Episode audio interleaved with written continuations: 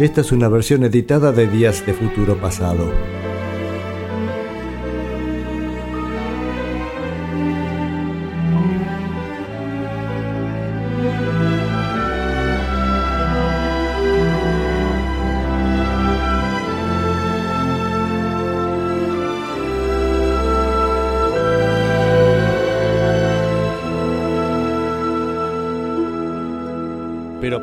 Cualquier momento de estos tenemos esto.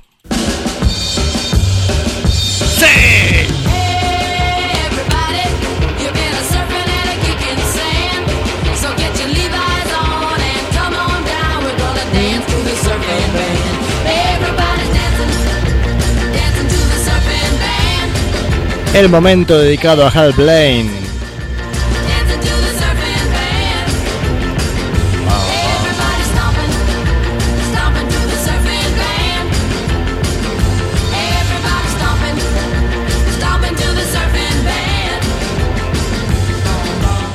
Ustedes saben que este programa tiene un baterista estrella. Ese baterista estrella es Hal Blaine.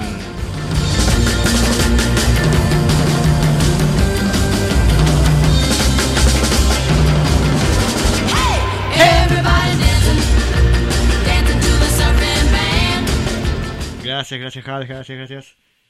Bien. Acá estoy, vuelvo al micrófono. Gracias Hal por esa presentación tan bonita que haces cada vez que estás en este programa. Y ahí en este segmento hoy vamos a escuchar a dos artistas dentro de mm, dentro de la producción de extensa producción de, de Hal Blaine. Siempre digo, se dice, se dice que tiene grabado 35.000 tracks. Digo no canciones porque muchas son este mm, jingles, publicidades, este música de series, de películas para, para Disney, bueno, casi toda la música de los 60 fue grabada por, por estos músicos de la Breaking Crew y en gran parte por Hal Blaine, que entre otras cosas vivía ahí en Hollywood, bastante cerca de donde estaba toda la movida, y dice, más allá de las cosas que tenía agendadas, que a veces llegaban a tener incluso con meses de anticipación su agenda para participar en grabaciones, a veces pasaba que faltaba el baterista convocado y lo llamaban, y dice, che, ¿podrás venir? Listo, ahí voy. Y en cinco minutos estaba el tipo en el estudio de grabación o en los estudios de Hollywood. Se cuenta una anécdota que cuando la primera vez que fue a grabar para, para, para Walt Disney, querían hacer una película más relacionada con el rock and roll, ¿no? Y, y entonces graban la graban la canción y no les gustó cómo quedaba y los productores estaban ahí diciendo, che, pero esto no es lo que estamos buscando. Y, y entonces Hal se dio cuenta de lo que estaba pasando, pero dice, uy, qué macana. Primera vez que vengo a grabar eh, para, para Hollywood y, la cosa no funciona. Pero se imaginó que lo que estaba pasando es cómo estaba microfoneada la batería. Parece que los estudios de cine por lo general microfoneaban la batería de lejos, así para tomar el sonido ambiente. Y les dice, no, mira, mira, los estudios, estudios de rock and roll este, ponen los micrófonos pegaditos a la, a la batería. Los tipos se miraron medio asombrados los técnicos y dijeron, bueno, vamos a ver qué podemos hacer. Y entonces detuvieron la grabación un momento, se pusieron a trabajar preparando los cables y los nuevos micrófonos y pusieron este, los micrófonos cerca de la batería y ahí consiguieron el sonido que estaban buscando, el sonido de, rock and roll. Así que bueno, la cosa salió bien para Hal Blaine y pudo este, seguir trabajando muchos años más para montones de películas. Esto me hace pensar lo que es muy curioso, ¿no? Cómo las técnicas de grabación podían variar tanto de un lado a otro, porque este, los estudios de cine no tenían ni idea cómo grababan los estudios de, que grababan música, ¿no? Y también esto me hace pensar en otra cosa que, hace un par de semanas eh, pensé en traer al programa, así otra historia más, de un hombre llamado Bones Howe, que fue productor, también era baterista, y parece que era, también, también era técnico y trabajaba mucho en, este, en, cosas de electrónica para, para, para estudios de grabación. Y fue un, un tipo que innovó un montón de cosas dentro de la, del, de, de la grabación de la música, ¿no? especialmente en técnicas de microfoneado. Eh, su participación estuvo en 200.000 discos y dije, cuando vi eso dije, uy, acá abrí otra caja sorprendente porque si empezamos a estudiar sobre Bones Howe, me parece que vamos a tener para charlar para 50 programas más, más o menos. Pero bueno, no, es el, no viene el caso, hoy no va a estar Bones Howe y no sé si la semana que viene, vamos a ver cómo, cómo lo encaramos. El tema es que entre las cosas que grababa este Hal Blaine estaba mm, este esta pandilla formada por Dean Martin, Frank Sinatra y ¿cómo se llama? Ya me voy Sammy Davis Jr. Y vamos a escuchar una canción de este por Dean Martin, A Place in the Shade, un lugar en la sombra. Y acá está el comentario que dice Hal Blaine acerca de, de esta de esta grabación. Dice, no puedo, no puedo decir lo suficiente las sesiones con Dean Martin siempre eran una gran fiesta este, para la Breaking Crew, para la pandilla de demolición, que así se llamaban todos estos sesionistas. Con Jimmy Bowen como productor este, y un gran Ernie Freeman haciendo arreglos, Eddie Brackett y no sé quién, bueno, no importa, un montón de gente más. Este, estos comentarios que hace Hal Blaine se trata de una de un trabajo que habrá hecho él ya de grande, así para pasar el tiempo este, en su casa, donde se puso a escribir sobre las sesiones donde había participado y llegó creo que a anotar sobre 5.000 sesiones. Y los comentarios a veces son específicos de la canción, a veces son más generales.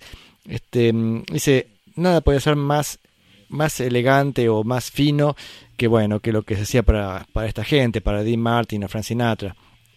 Dice, era el hombre más divertido del mundo, Lamentablemente todo cambió cuando su hijo Dino murió en un accidente de avión en, en las montañas arriba de Palm Springs.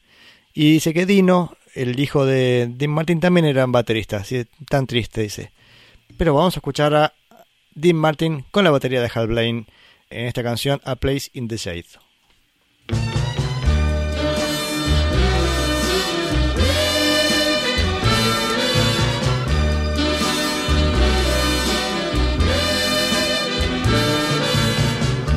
Now some folks play the whole day long. They think they got it made, but they won't get a thrill the way that I will when I find me a place in the shade. A poor man's work is never done. Still I wouldn't trade all the world and its gold or treasures untold for one little place in the shade. Too late to bed and early to rise makes a man weary and cuts him down to size. They come and they go, and their worlds fall apart. But I'm gonna cling to the dream in my heart.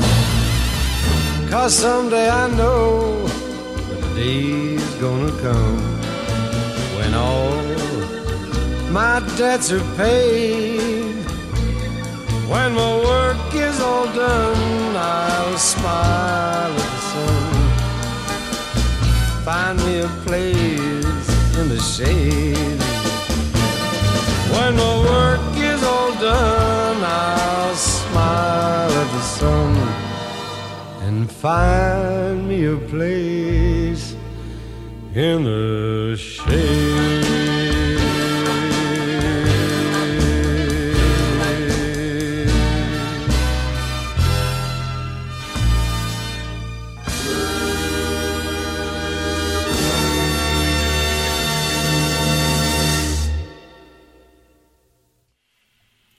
Bueno, ese era Dean Martin haciendo A Place in the Shade.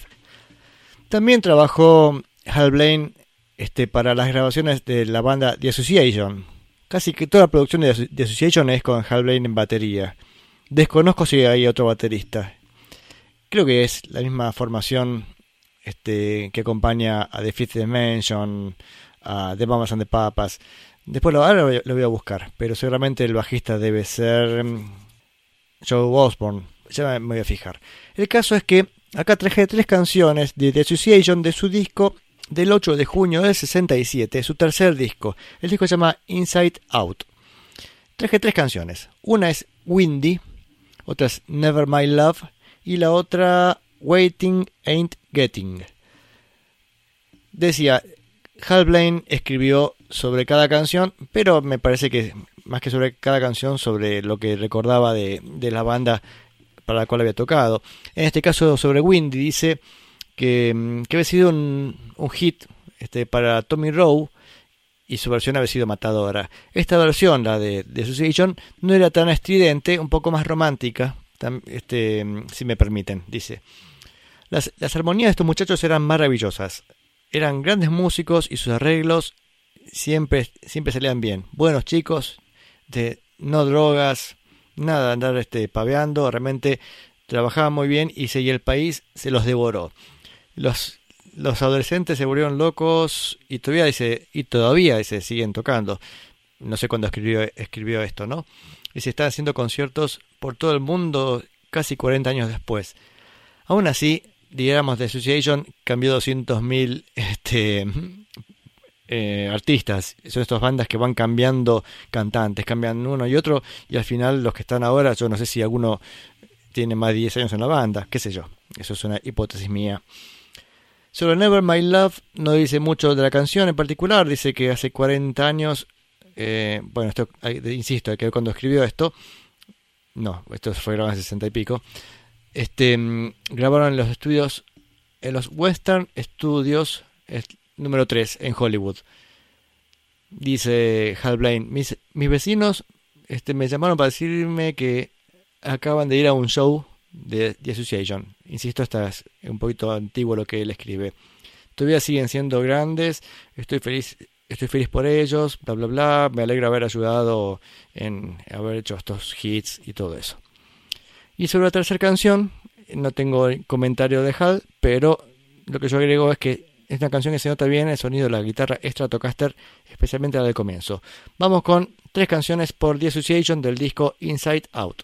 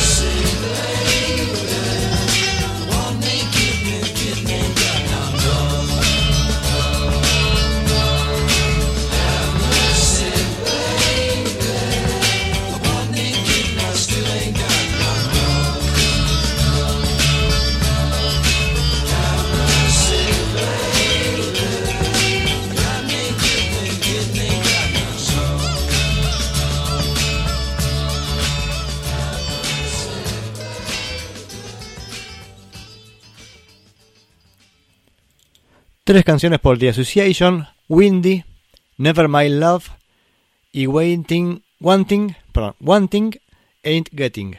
O sea, quererlo no es tenerlo. Nos escribe Martín de Vallehermoso, para no decir Martín Carvajal, si parecemos que tenemos más oyentes, ¿no? Dice, ¿qué son esas cítaras? Mm, son cítaras, no sé. Recordemos que esta canción fue grabada en el 67 y todo disco del 67 debía tener alguna cítara en algún momento. Alguna referencia de música hindú había que tener. Era así, era inevitable. Estaba viendo este disco, vieron que yo decía que esta caja que se había abierto cuando dije, vamos a estudiar un poquito sobre este hombre Bones Howe. Bueno, es el productor de este disco, o sea que ya de alguna manera estamos también entendiendo el mundo de Bones Howe, justamente. Y toca la pandereta en Never My Love. Y efectivamente el, bajista era Joe Osborne, también a Ray Polman, el otro bajista. Tenía dos bajistas este disco. Por supuesto, espero que hayan escuchado el trabajo de batería de Hal Blaine, que es acá la estrella de este, esta sección. Aún así, toda la banda suena muy bien. Mike Dizzy, Dennis Budimir, que no sé quién es, Al Casey, Al Casey en guitarra, ese, lo conozco por lo menos. Larry Netchell en teclado, también es el de Mamas the Papas. Gary Coleman, pipes, o sea, vibráfono. Gary Coleman después hizo blanco y negro, ¿no? Bueno, fue un chiste bastante malo. Y acá me llamó la atención, Bad Shank toca el piccolo y la flauta. Bad Shank es el saxofonista que hemos escuchado estos últimos programas en su disco dedicado The Loving Spoonful. Em, así que bueno, lo que pasó con Martín, que se ha sorprendido por las cítaras de esa canción. También está aparte me encanta el ritmo que tiene la batería, está bueno el trabajo ese de combinar sonidos ajenos al rock, ¿no? ¿En qué estamos? ¿En qué estamos? Eso fue un poco del Inside Out del disco de, de Association en esta sección dedicada a Hal Blaine. También recordemos, Hal Blaine tocó con medio mundo, entre, entre ellos los Beach Boys y su gran disco Pet Sounds y otros tantos más. Eh, grabó un montón de veces con los Beach Boys.